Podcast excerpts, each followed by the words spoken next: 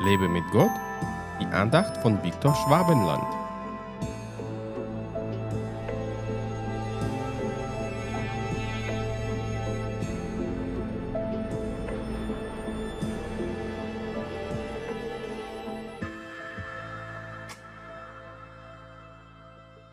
Und alles, was ihr bieten werdet in meinem Namen, das will ich tun, damit der Vater verherrlicht wird in dem Sohn. Johannes 14, Vers 13. Hat Jesus hier etwa alles gesagt? Wird er wirklich alles tun, worum wir ihn bitten? Nun, ich weiß nicht, ob du es glauben kannst, aber ich bin davon überzeugt, dass ich ihn beim Wort nehmen kann und mich total darauf verlassen kann. Warum bekommen aber viele Beter doch nicht alles, was sie bei Jesus erbitten? Das kann an einem kleinen oder mangelnden Glauben liegen oder auch daran, dass man zu schnell aufgibt und mit dem Gebet aufhört. Viele haben so ihren großen Segen von Gott verpasst, weil sie nicht lange genug im Gebet und im Glauben ausgeharrt haben. Es ist nicht so, dass Gott taub ist und unser Gebet nicht gleich hören kann, aber im Gebet geht es nicht nur um die Bitten, sondern um die Gemeinschaft mit Gott.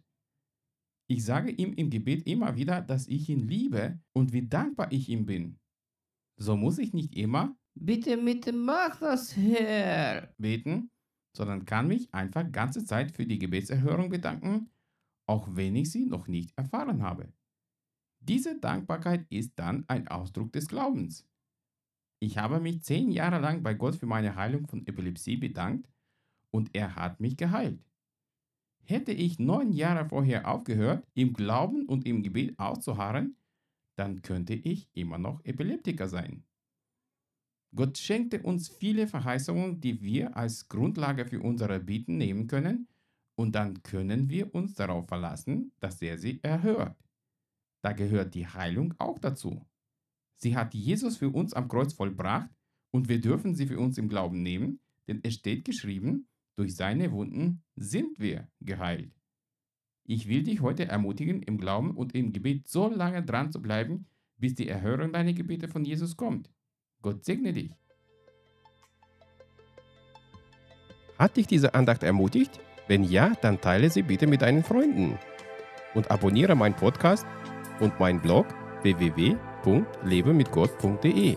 Ich würde mich sehr freuen, wenn du meine Dienste auch finanziell unterstützt. Weitere Infos dazu findest du unter www.viktorschwabenland.de-spende. Ich danke dir und wünsche dir gottesreichen Segen.